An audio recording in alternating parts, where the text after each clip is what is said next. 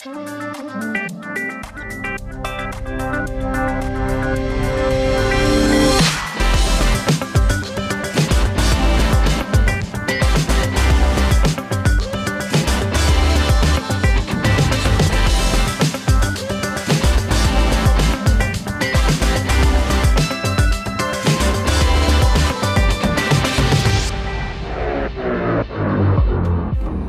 ¿Cómo estás? Estamos iniciando la hora de Nacional Podcast. Soy Gisela López y hasta las 2 te presento una selección de lo mejor de la radio de todos. Lo que escuches aquí podrás volver a hacerlo cuando quieras, donde quieras. Tenés que ingresar a radionacional.com.ar o en cualquier aplicación de podcast de Android o de iPhone. Empezamos escuchando un podcast propiamente dicho. Se trata del cuarto episodio de Ser Iguales, la primera serie web argentina dedicada a temas de discapacidad e inclusión. Esta vez, Cynthia Fritz se hace preguntas, expone una teoría propia y reflexiona. ¿Le tenemos miedo a la discapacidad? Para ayudarnos a resolver esta duda, Cintia consulta a dos expertos, Magdalena Orlando, magíster en integración de personas con discapacidad, y a Sebastián Burekovics, experto internacional en monstruología. Escuchemos. Lo mejor de una radio. Nacional Podcast. Tengo una teoría. Le tenemos miedo a la discapacidad. Hay un miedo, hay una curiosidad, no saber qué hacer frente a ellos, un pavor frente al diferente, a esa persona que no se ajusta a lo que yo creo que es normal. Y además creo que viene desde tiempos muy remotos. Y también creo que en gran parte los cuentos para chicos son los promotores de esa aversión al que es diferente. ¿Qué ojos tan grandes tienes? Son para verte mejor, querida. Los monstruos, los deformes, los desiguales, los diferentes en forma, aspecto. Son esos mismos monstruos que podrían aparecer si de chico me portaba mal o si no hacía esto, lo otro, lo que me mandaban a hacer. Es a partir de esa gente diferente, diferente a mí, desigual, gente que asusta, que los chicos incorporan que ese otro, el extraño, el raro, es un ser que da miedo. Soy Cynthia Fritz y esto es Ser Iguales.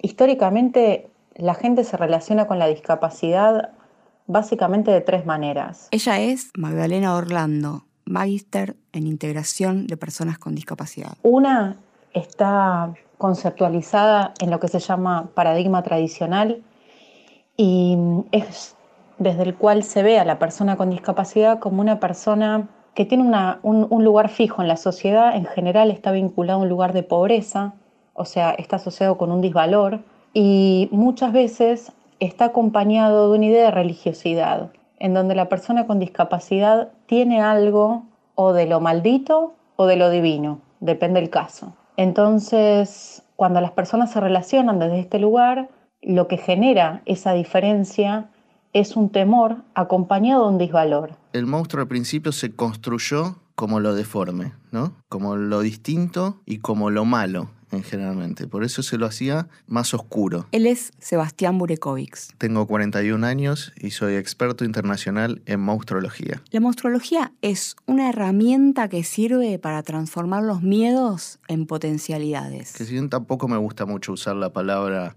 oscuro para decir lo malo, porque también es otra de las construcciones que nos han hecho donde la luz es lo bueno y lo oscuro es lo malo. Digamos más denso, ¿no? Como una densidad más fuerte. Y era también aleccionador, porque Caperucita Roja se creó especialmente para decirle a los chicos no hables con extraños, porque el lobo es un extraño y si vos hablas, que es un poco también, ¿no? Cuando ahora dicen no des tanta información cuando te llaman por teléfono, no des tanta información en Facebook, porque bueno, también existe el extraño que nos quiere dañar. Sebastián hace casi cinco años que da estos talleres. Ahora tampoco es que todos los extraños nos van a dañar, siempre los extremos Sí, son malos.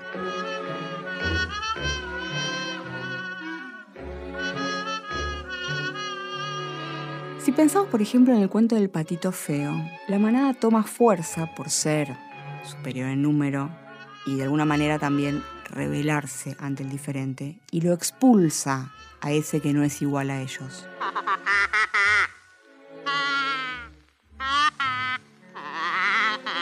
En todos los casos, sintiendo miedo de él y también sucumbiendo al terror o armándose de valor para desterrarlo, el diferente es señalado. Muchas veces la gente cree que la persona con discapacidad tiene la capacidad de rehabilitarse y desde ahí formar parte. Esto responde al paradigma integrador. El paradigma integrador viene de la mano, en términos de, los paradigmas en discapacidad, de lo que se llama modelo médico de rehabilitación.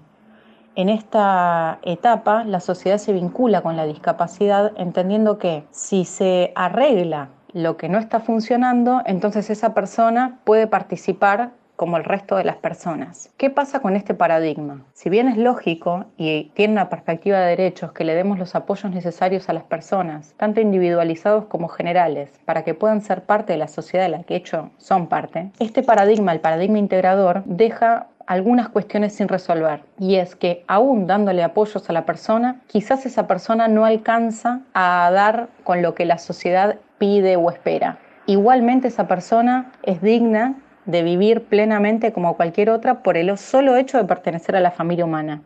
Entonces, desde esa perspectiva es que se dio cuenta la sociedad que el modelo integrador no estaba alcanzando la respuesta real. Y entonces se empezó a plantear el paradigma de la inclusión, en donde lo que se busca es que el contexto se modifique y flexibilice para dar lugar al ser.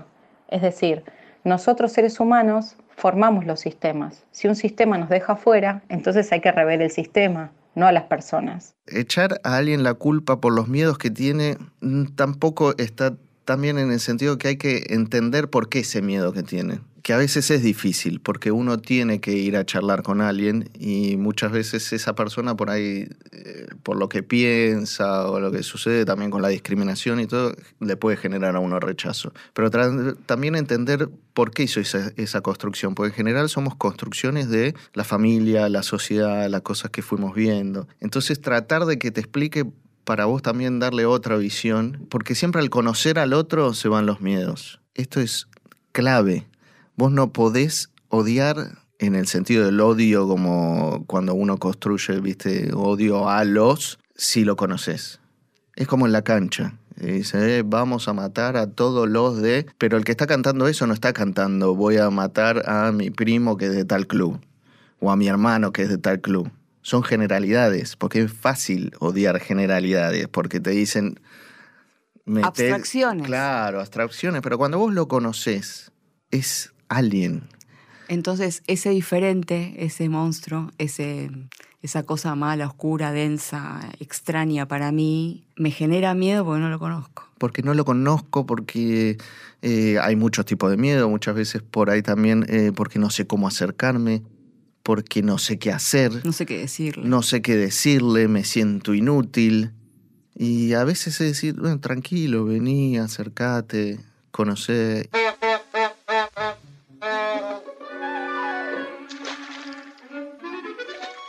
Volvamos al patito feo. Todos están esperando que el patito feo crezca, cambie y sea igual a ellos.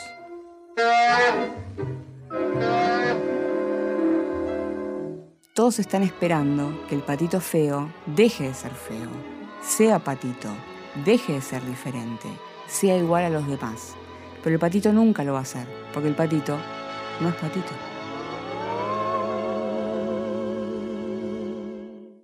En Mujeres que corren con los lobos, Clarisa Píncola Estés, psicoanalista junguiana, dice: Hans Christian Andersen escribió docenas de cuentos literarios acerca de los huérfanos. Era un gran defensor de los niños perdidos y abandonados. Su versión del Patito Feo se publicó por primera vez en 1845. El antiguo tema del cuento es el de lo insólito y lo desvalido. Lo insólito es aquello que aparece de pronto e irrumpe la realidad. y lo desvalido es aquel que es abandonado, el desprotegido. En el cuento, las distintas criaturas de la aldea contemplan al patito feo y de una u otra forma lo consideran inaceptable. En realidad no es feo, simplemente no se asemeja a los demás. Para mí el monstruo son los colores que tenemos. Eso que no estamos tan acostumbrados a mostrar, que ocultamos. ¿Por qué? Pueden ser diferentes motivos, diferentes razones, muchas tienen que ver con la sociedad y las normas que nos imponen. Yo nos veo como, en principio, cuando estamos cara a cara, estamos como en blanco y negro, ¿no? En el hecho cotidiano. Y cuando nos empezamos a conocer, empezamos a ver el color que tiene el otro, que pueden ser muchos colores, diferentes colores de diferentes formas.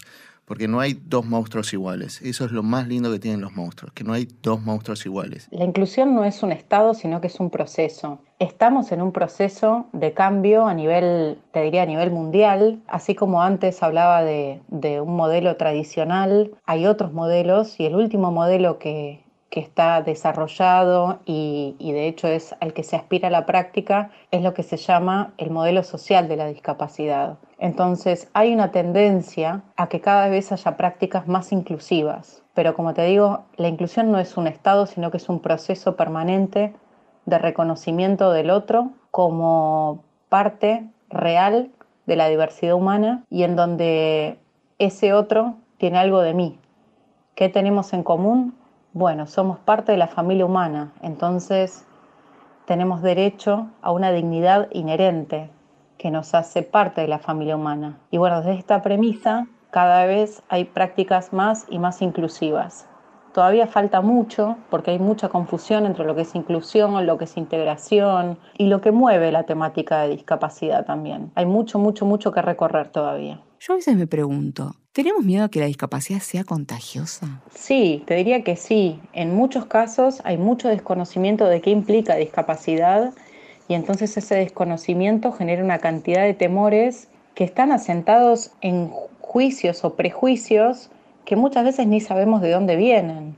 Por eso es interesante conocer las maneras sociohistóricas en que la sociedad se vinculó con la discapacidad, porque eso muchas veces nos da respuesta de de dónde vienen algún tipo, algunos tipos de respuesta que tenemos para con la temática. No es solo lo que sucede miedo a contagiarse, también hay un temor a lo desconocido. Muchas veces no se cree que contagia, pero el otro me muestra algo tan por fuera de lo que para mí es norma que prefiero no verlo, que prefiero correrlo. Esos dos temores vienen bastante aparejados con una idea de exclusión o de segregación, o sea, o sacarlo directamente de mi mapa visual y por lo tanto de mi mapa de acción, o correrlo y decir, bueno, sí, esta gente allá, ¿no? En estos lugares. Muchas veces se habla de monstruos como si el ser humano que es un monstruo está como diferente, como que es, ahí es lo malo. ¿No? Decimos, estos que hicieron tan cosas son unos monstruos. Y quedan como estáticos ahí. Y también, quedan como En estáticos. un lugar. Claro, porque no podemos admitir que haya seres humanos que hacen esas cosas. Entonces tienen que ser monstruos. Eso a mí, eh, bueno, hoy en día no me gusta. Yo salgo a, a defender los monstruos por donde sea, porque me parece que todos tenemos ese lado que tiene que ver con el miedo, que tiene que ver con, con por ahí reacciones que no nos gustan pero que las tenemos, o, o con cosas que a veces nos duelen, que son parte nuestra y, y nos molestan, pero son partes nuestras. Lo que tenemos que hacer también es reconocerlas y ver cómo reconfigurarlas. Porque muchas veces al negar algo, lo que hacemos es negarnos a nosotros mismos.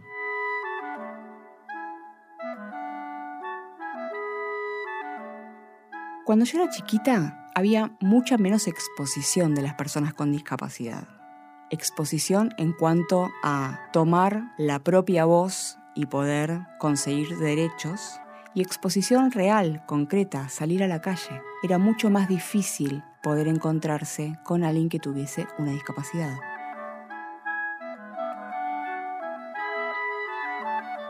La respuesta parece un poco simple o simplona, pero es relativamente sencilla. ¿Por qué sucedía esto?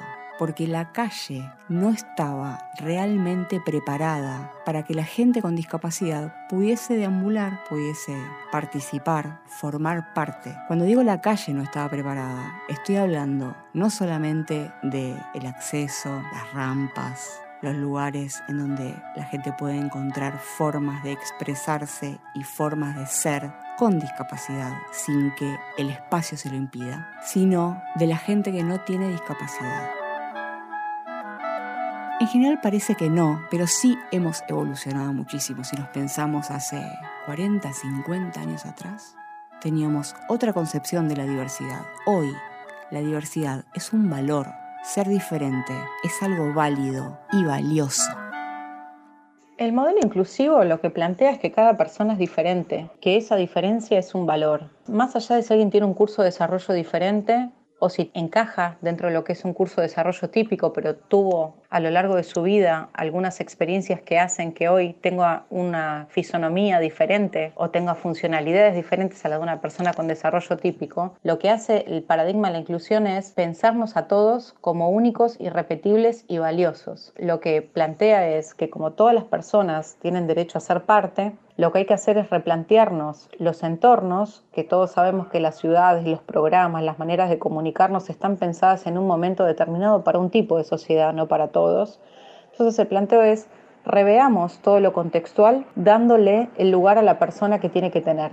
Y en este sentido, las personas con discapacidad fueron punta de flecha en este cambio, porque, digamos, la Convención sobre los Derechos de las Personas con Discapacidad, que fue como tratado político generado también por propias personas con discapacidad, regula lo que se llaman ajustes razonables. Y entonces estos ajustes razonables lo que permiten es que una vez que se trabajó sobre lo que se llama accesibilidad universal, que es que los espacios y entornos se diagramen para la mayoría de las personas posibles, los ajustes razonables lo que hacen es que una persona pueda pedir de manera individual que se le den o se le practiquen diferentes apoyos para asegurar su participación. Por ejemplo, yo soy usuaria de silla de ruedas. Estoy en un lugar donde es accesible. Hay rampa de ingreso, la circulación es posible, hay baño accesible, entonces puedo entrar, permanecer y retirarme. Pero para que yo pueda estar ahí necesito por mi particularidad de funcionamiento, que el baño accesible tenga un cambiador. Yo puedo exigir que haya un cambiador porque es más importante que yo pueda hacer uso de las instalaciones, por ejemplo, si ese es el lugar donde yo trabajo, que que no pueda estar porque no hay un cambiador.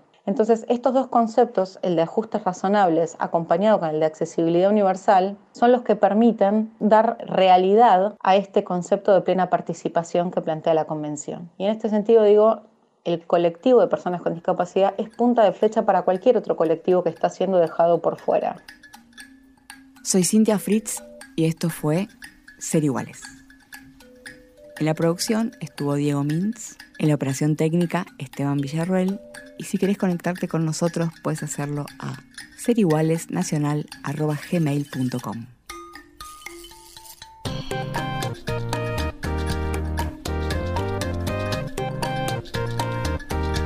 Para escuchar otros episodios de Ser Iguales, puedes entrar a www.radionacional.com.ar. Recordá que podés bajar y volver a escuchar todos los episodios de Ser Iguales en radionacional.com.ar, en la aplicación de podcast de tu dispositivo móvil y ahora también en cont.ar, la nueva plataforma del Sistema de Medios Públicos de la Nación.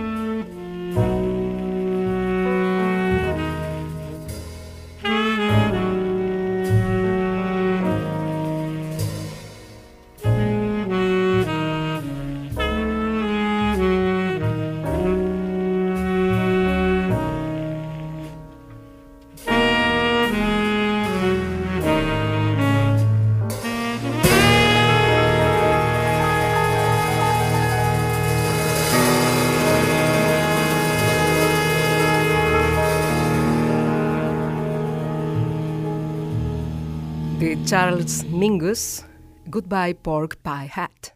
Nacional Podcast. Seguimos en Nacional Podcast.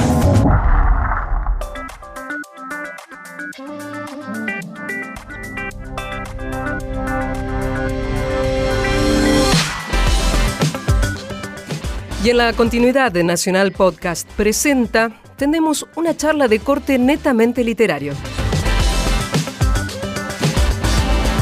En Resaltadores, que va los martes a las 0 horas por AM870, Gustavo Noriega y Luciana Vázquez conversaron con el sociólogo, ensayista, escritor y profesor Horacio González.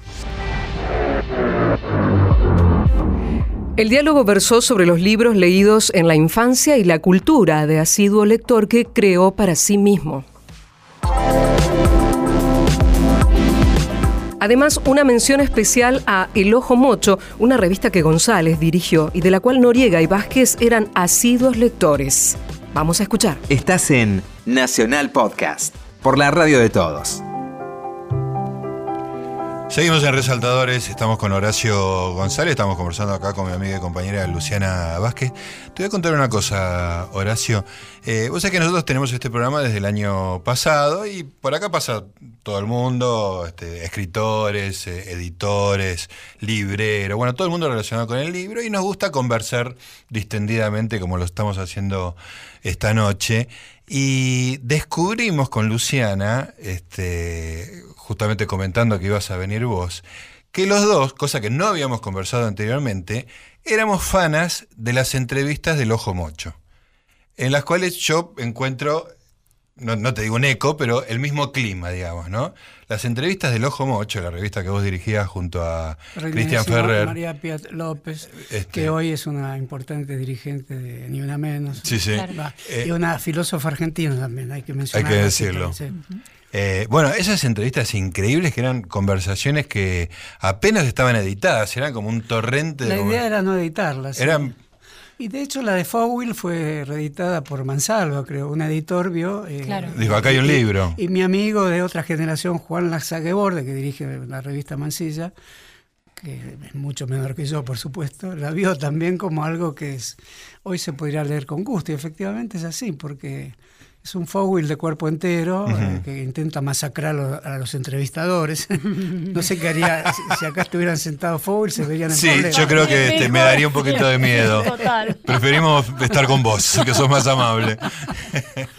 Y porque se complacían destruir cualquier pregunta. Claro, eso claro. resultaba interesante, pero había que soportar eso. Claro, claro, bueno, una personalidad compleja. Pero igual han, han entrevistado todo tipo de, de personas. Sí, sí, sí. Sí, porque era un instrumento de una generación, eh, todos los demás eran más jóvenes que yo, para saber qué había pasado antes. Claro.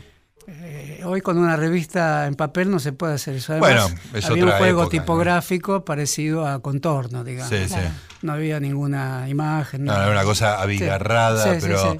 Que muy orgullosa, Sí, digamos, sí, del sí, texto, sí. ¿no? Te, te digo que tengo todavía la colección del Ojo Mocho. Ah, muy bien. Este, que le- le- es una revista que le tengo cari- También le tengo mucho cariño a Cristian Ferrer, que me parece un Sí. personaje. No, bueno, que habría que traerlo también por Cristian. supuesto, Sí. Cristian es un gran pensamiento que proviene del anarquismo, pero lo ha renovado al punto tal de que lo convirtió en una especie de filosofía, no sé si escéptica, eh, estoica, digamos. Ajá, más estoica, bien una qué- filosofía qué estoica. ¿no? interesante, No, saber. Cristian es una de las figuras, y personas o vidas más interesantes para ¿Seguís en relación con Cristian? Sí, sí, sí, con todas las personas que hicimos la revista. No solo con ellas, pero... Sí, sí, me imagino. Y sí, porque nos marcó a todos mucho y... ¿Cuánto tiempo re- salió el Ojo Mocho? Y salió como 10 años. 10 años, sí, claro. Sí, sí. Eduardo Rinesi, que no mencionamos, que Sí, fue claro. rector de la Universidad de General Sarmiento, también es uno de los grandes pensadores de la teoría política contemporánea y del mundo moderno, digamos. Contame un poco la, la cocina, porque digo, realmente fue, fue una parte importante de mis lecturas durante una época. Este, ¿Quién la desgrababa? Y entre todos, todos Lo nos hacían repartíamos. Sí, era eh, la revista a pulmón, lo Sí, cual no sí. quiere decir que fuera una revista de medicina. Sí.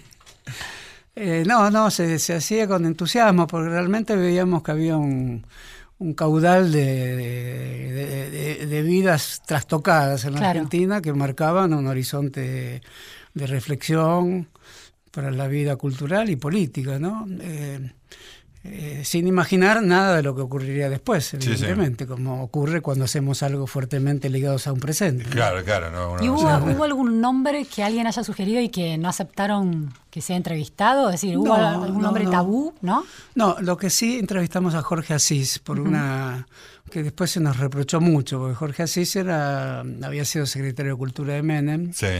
y, y incluso Piglia a mí una vez me dijo, ¿cómo hicieron eso? Ajá. Porque incluso yo escribí una nota comparando ciertos aspectos de respiración artificial, creo, con, con el estilo del primer Asís. Claro. No cual- creo que para Piglia haya no, no, sido. no, no, pero yo siempre tuve una amistad calma con, con Piglia. Qué eh, linda palabra. Que se acentuó con su enfermedad, lo visitaba asiduamente, sí. Sí, sí, no, con Piglia eh, no había problemas de ninguna índole, salvo los que él cuenta en sus diarios, Sí. que son mucho mayores que el Piglia que yo conocí, que los dilemas de la convivencia literaria en los 60. El Piglia que yo conocí en los últimos 10 años fue alguien que veía con cierto distanciamiento este, escéptico y gracioso todas las relaciones y, y no incluso cuando me dijo lo de Asís siempre había una curiosidad por el mundo diverso al de él, ¿no? Claro. Pero así era problemático. Cuando hicimos eso recibimos muchas críticas. Pero lo que interesaba, ¿Y, y qué recuerdo tenés de la entrevista hoy? no, no muy agradable. No muy agradable. no es una figura que me, me gustara. Y- pero como lo veíamos como la construcción de un personaje, hoy es más fácil entender esa idea cuando uno lo ve por televisión. Sí, hoy. sí, que, que hay una en ese momento había una construcción del personaje que es una expresión menos usada, aunque en toda época puede usarse, pero había como un tipo de impostura graciosa en el sentido de invocar contra el progresismo banal Claro. toda clase de marginalidad, Sí, los sí. detritus del, Sí, sí. del razonamiento político. Eso terminaba interesando por la vía de una crítica a la razón más convencional, Claro. ¿no? Pero, Pero- tenía sus problemas. eso, Claro. ¿no? Pero sí, ¿no tenía cierta resistencia en el, en el ambiente cultural por su éxito con Flores Robadas durante la dictadura? ¿No había, eh, había? Bueno, yo no estaba en Argentina, aunque Sí. vi la película Sí. eh, y la leí también la novela. Sí. Puede ser, puede ser. Yo eh, literariamente no sé cómo juzgarlo hoy porque, por ejemplo, Lesca, el fascista Sí. no sé cuánto, no Sí, me acuerdo sí. ahora, no es una mala novela. O, o si es una novela que tiene una atmósfera superficial por momentos, toca el tema del fascismo francés de una manera bastante eh, conocedora, digamos. Lesca es un argentino que en Francia colabora con la revista fascista Je suis partout, eh, que la dirigía Bras Bra- Bracelas, creo que, que se suicida cuando entran las tropas de De Gaulle. Y ahí creo que escribe Drieu La Rochelle, que durante un tiempo fue novio de Victorio Campo. Por lo tanto, es una novela que Claro. corta los dos mundos, Argentina y, y Francia, y no, y no lo hace mal. Por eso también no quiero dejarme llevar por el estereotipo de la figura Claro. de Asís para juzgar cosas sí. que pueden ser... eh, No, además me parece que dentro de la literatura, digo, tiene una obra. no, parte, partes de inteligencia es un análisis de los servicios de inteligencia Totalmente. tremendo. Y hay, mundo y hay- que uno- y hay un punto de contacto con Fowler, aunque Fowler lleva eso a una escala a la que así no llega, pero Sí. parte Hay- de hay Siempre la está la psicóloga ingenua que no sabe nada y la vida real que la encarna quién, un agente de inteligencia. Claro. Entonces ahí sacas algo de tu vida misma, de, de que Sí, te sí, sí, desafía. ¿Qui- ¿Quién soy yo? ¿Un progresista? Eh, me interno en la vida real, que sería chocar. En la vida real chocas con los servicios de inteligencia siempre. Claro. Es lo que diría Fowler a su manera, Claro. elaborada y finísima, y Asís con lo suyo. Diría, ¿te crees un progresista? Mirá dónde estoy yo, Claro. sabiendo realmente cómo es la masa cruda que te amenaza, donde están los servicios. Claro, ahí, está, claro. ahí está la literatura. Sí, de, sí. de- de Sí, sí, sí. serie, No, y es este, es como que uno manda un, un agente a, a mirar mundos a los cuales Sí. uno no se puede ni acercar, digamos, ¿no?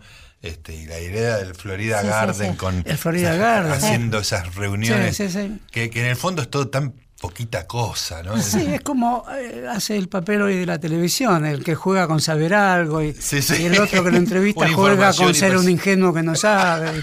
Y hoy los servicios ni sabemos lo que son. ¿no? Bueno, hemos sacado algo muy interesante que es Horacio González viendo a Fantino.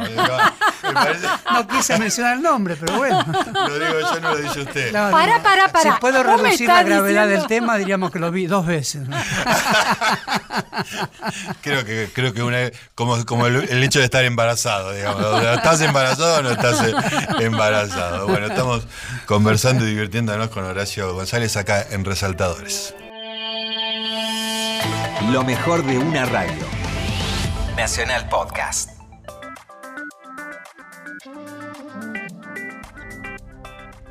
Coco Blaustein dedicó parte de su último Manivela, que sale los miércoles a la medianoche por AM 870, a Mario Soffici, cineasta nacido en Italia, radicado en la Argentina, y a su película Prisioneros de la Tierra, gran muestra de cine épico y social.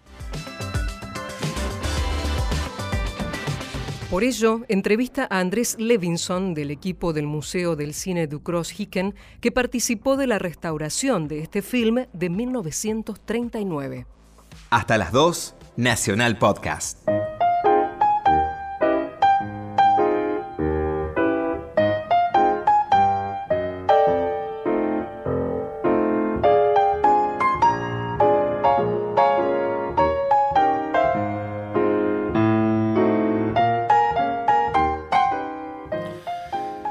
Otra ceremonia de la cual somos muy fanáticos. Tiene que ver con un gran director de cine, con Mario Soffici, un hombre nacido en Italia ya por el 1900 y que murió en Buenos Aires en el 77, que fue uno de los grandes directores de la historia del cine argentino, un tipo que empezó como actor, que debutó como director en el 34 con El alma de bandoneón, cuyo, cuyo afiche todavía eh, nos acordamos, el director de Puerto Nuevo, de Viento Norte, del Gran Kilómetro 111, Cita en la Frontera, eh, del, del extraño caso del hombre y la bestia de Barrio Gris, de Rosaura Las 10, ya en la década del 60, donde actuaba la querida Lili Mazaferro, Em, pero que centralmente de lo que queremos hablar hoy es de una enorme película argentina que se llama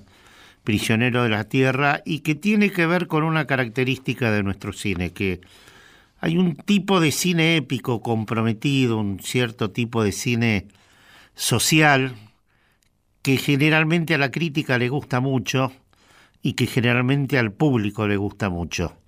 Cuando se juntan estos tres elementos de una gran película con una gran temática reconocida por la crítica, la repercusión en el público es absolutamente inmediata y el público responde como estas dos características antes eh, señaladas. La otra característica de Prisioneros de la Tierra tiene que ver con que contó nada menos que con inspiración en, en varios cuentos de Horacio Quiroga, eh, de una bofetada, de un peón, de los destiladores de naranjas, de los desterrados.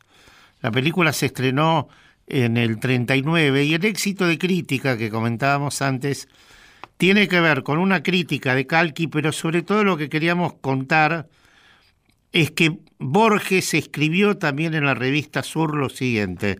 En escenas análogas de otros films, el ejercicio de la brutalidad queda a cargo de los personajes eh, brutales. En Prisionero de la Guerra está a cargo del héroe y es casi intolerable de eficaz. ¿Qué es lo que pasa con Prisioneros de la Tierra?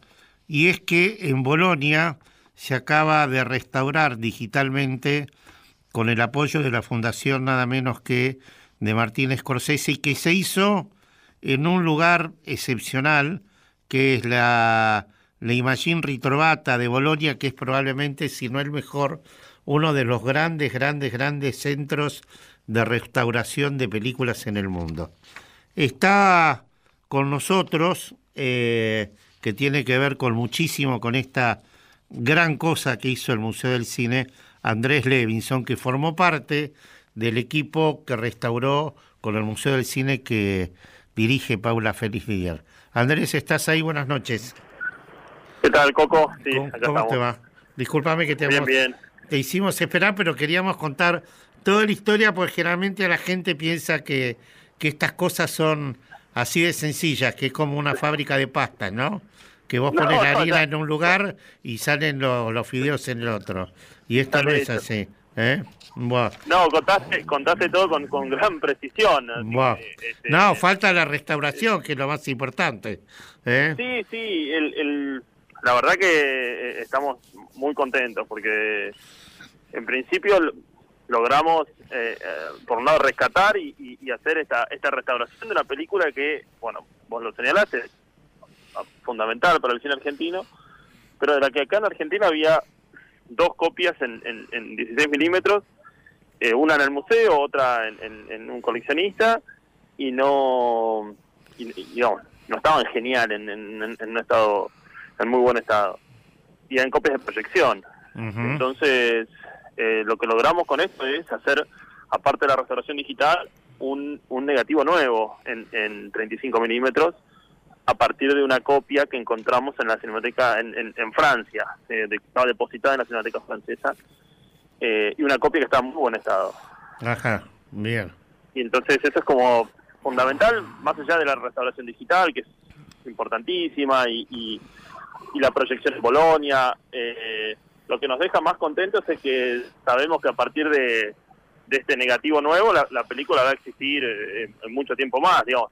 Es un, para las generaciones futuras la película va a estar. Y eso ya nos deja tranquilos. Eh, contanos un poquito con más lujo de detalles cómo fue técnicamente la restauración digital, Andrés.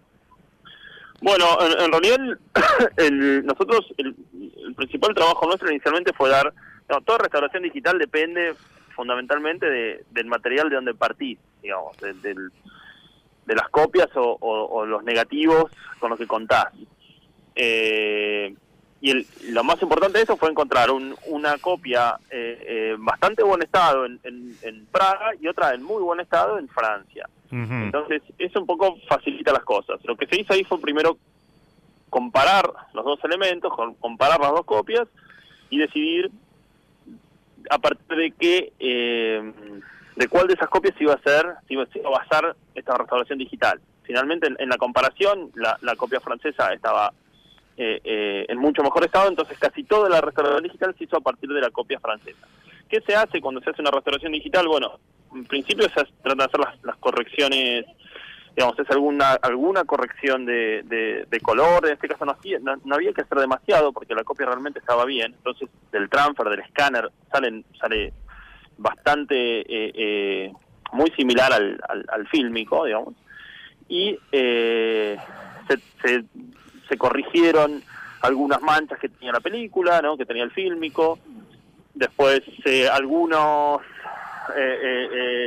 algunas partes tenían cierto movimiento, entonces eso se estabilizó, sí se hizo alguna corrección un poquito más más importante en la banda sonora, que en zonas donde, no se escuchaba demasiado bien en la copia francesa y se utilizaron elementos de la, copia eh, eh, que estaba en Praga.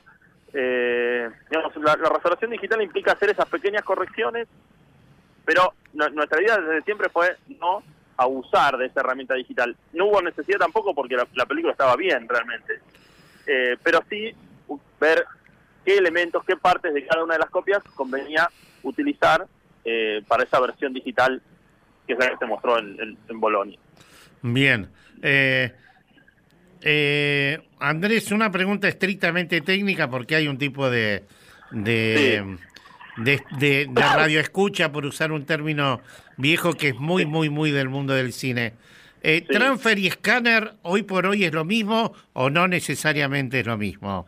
Bueno, bueno, yo me referí eh, medio como indistintamente a transfer y a scanner, pero eh, eh, en rigor vos, lo, que, el término, vos lo que haces es eh, transferir de un, de un soporte fílmico a un, a, una, a un soporte digital.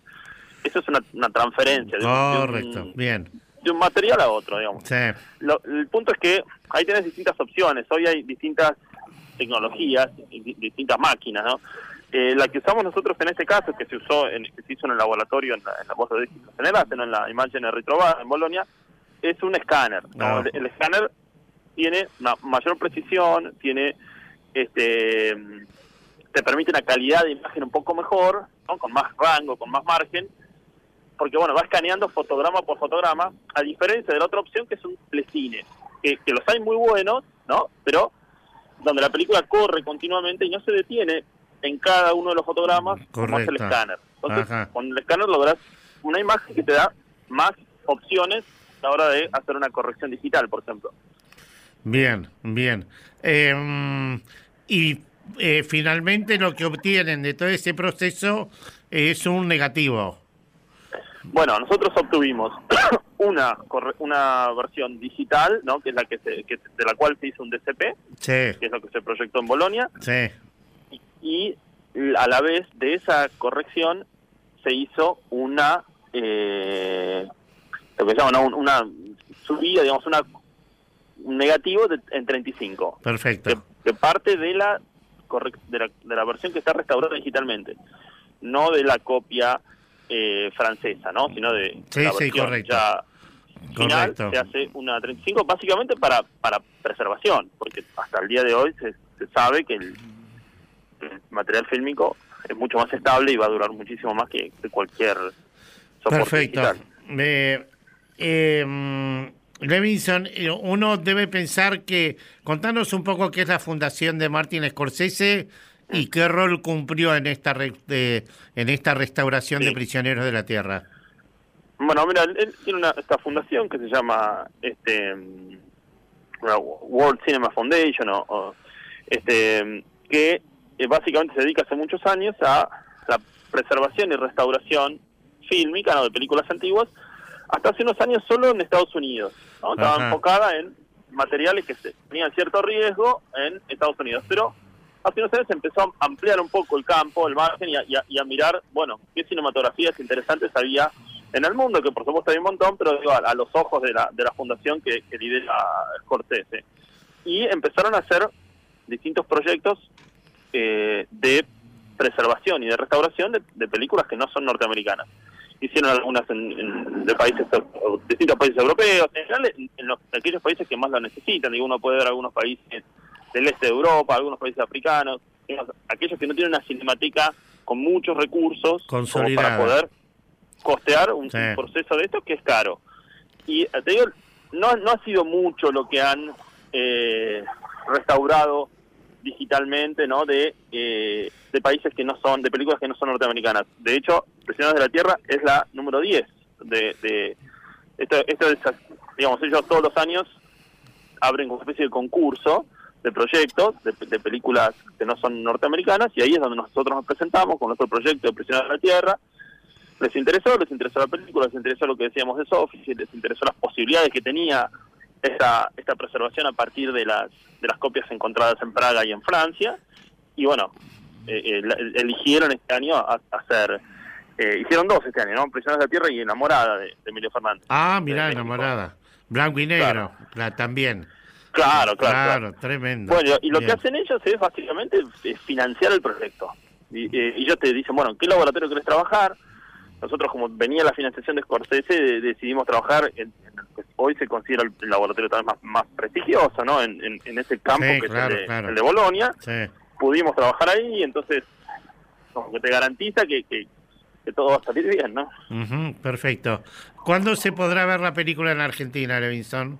Mira, estamos viendo opciones. eh, eh, hay alguna alguna idea, no, no, no tengo nada confirmado, con lo cual tampoco digo todo lo que digo es son ideas que, que, que tuvimos, eh, pero no hay ninguna confirmación. Pero hay una opción de por ahí pasarlo en el Gumont, otra opción de pasarlo en el Malva. Ajá. Sin duda venimos eh, eh, pidiendo, digamos, y, y con, con distintas reuniones para para pasarla en el Festival de Mar del Plata, que eso nos gustaría mucho, en noviembre. Ujú, Digamos, nuestra idea es poder mostrarla eh, eh, bastante, digamos, todo lo que podamos. Perfecto. Eh, cuando, cuando yo, yo dirigía el Museo del Cine y concurría a, los fest- a los congresos mundiales de la FIAF, una Sí. de las primeras cosas que yo me di cuenta inmediatamente era esta, esta polémica, que, que, que no, no era una polémica, pero que era un debate, sobre todo para, como diría el amigo Olmedo, éramos tan pobres en aquella época, crisis del 2001. El, el- Sí, son más o menos, no estamos mucho mejor. no, pues no, no estamos mucho mejor, pero esa es otra discusión de otro tipo. Pero yo me acuerdo que, que algunos colegas, por suerte, de México y de, y de Brasil y de, y de la y de la Filmoteca Española, a los latinoamericanos nos, nos ayudó mucho en la polémica de restauración fílmica, restauración digital. En aquella época parecía que si vos no restaurabas una película en fílmico, en negativo fílmico, eras un tarado. Pero en aquella época restaurar en lo fílmico era imposible y uno en aquella época era una especie de vecino pobre del campo si pensaban restaurar en digital. Hoy esta brecha tecnológica claramente, por suerte, se ha reducido, no digo que hasta lo mínimo, pero se ha reducido muchísimo, ¿no? Eh, sí, se ha, se ha reducido en, eh, en parte porque, digamos, la, la tecnología siempre digamos, sigue, sigue desarrollando y siempre aparecen mejores escáneres y mejores programas de, de- de restauración digital que obviamente nosotros no tenemos, porque, digamos, Sí. eh, eh, eh, pero lo, lo que lo que sí parece estar bastante claro y que es un problema para nosotros es que eh, más allá de la restauración digital y todas las posibilidades que brinda y especialmente posibilidades no para para tener un gran acceso a los materiales eh, el problema sigue estando en la, en la preservación fotoquímica que es un proceso ahora cada vez más difícil nosotros tuvimos la, la posibilidad de, de- seguir haciendo esto hasta hace un año y medio con- cuando existía todavía laboratorios fotoquímicos acá y ahora es realmente complicado y, y eso sí nos preocupa porque hay muchos materiales que por más digamos, podemos hacer versiones digitales, pero no está garantizada con esa versión digital que la película va a existir 15, 20, 30 o 40 años más. Digamos, no sabemos si las generaciones dentro de 40 o 50 años van a poder ver ciertos clásicos de, de, nuestro cine que hoy solo se solo existen en, copias, vos lo sabes bien, solo en, en copias eh, eh, de proyección, ¿no? Sí, señor. Ajá. Bien, perfecto. Eh, Andrés, espero que la próxima vez que nos comuniquemos con vos o con Paula sea para, para anunciar que la película se proyecta y que la gente pudiera verla en algún lugar. Dale. Sí, claro, y Coco, y te, te esperamos por el museo cuando quieras, ¿eh? Siempre, siempre sos muy bienvenido. Bueno, se agradece. Abrazo grande, que estés bien, Andrés. Bueno, un abrazo, gracias por llamar. ¿eh? Por favor. Andrés Levinson, uno de los responsables del equipo de restauración de, del Museo del Cine. Eh, obviamente que Prisioneros de la Tierra, para quien no la vio, es un excepcional ejercicio de cine social que tiene que ver con los mensú, que tiene que ver con la crónica de la explotación eh, de los mensú en aquella época, mezclada con una formidable historia de amor justamente de un trabajador que no tiene mejor idea que enamorarse de la hija de un médico de pueblo y que a partir de ahí se desata eh, la tragedia. Lo mejor de una radio. Nacional Podcast. Y así concluye Nacional Podcast Presenta. Acordate que todo lo que sonó hoy aquí puedes volver a escucharlo cuando quieras y en todos tus dispositivos ingresando a radionacional.com.ar. En la producción, Diego Mintz. Operación técnica, Esteban Villarruel. Yo soy Gisela López y espero que tengas una muy buena noche.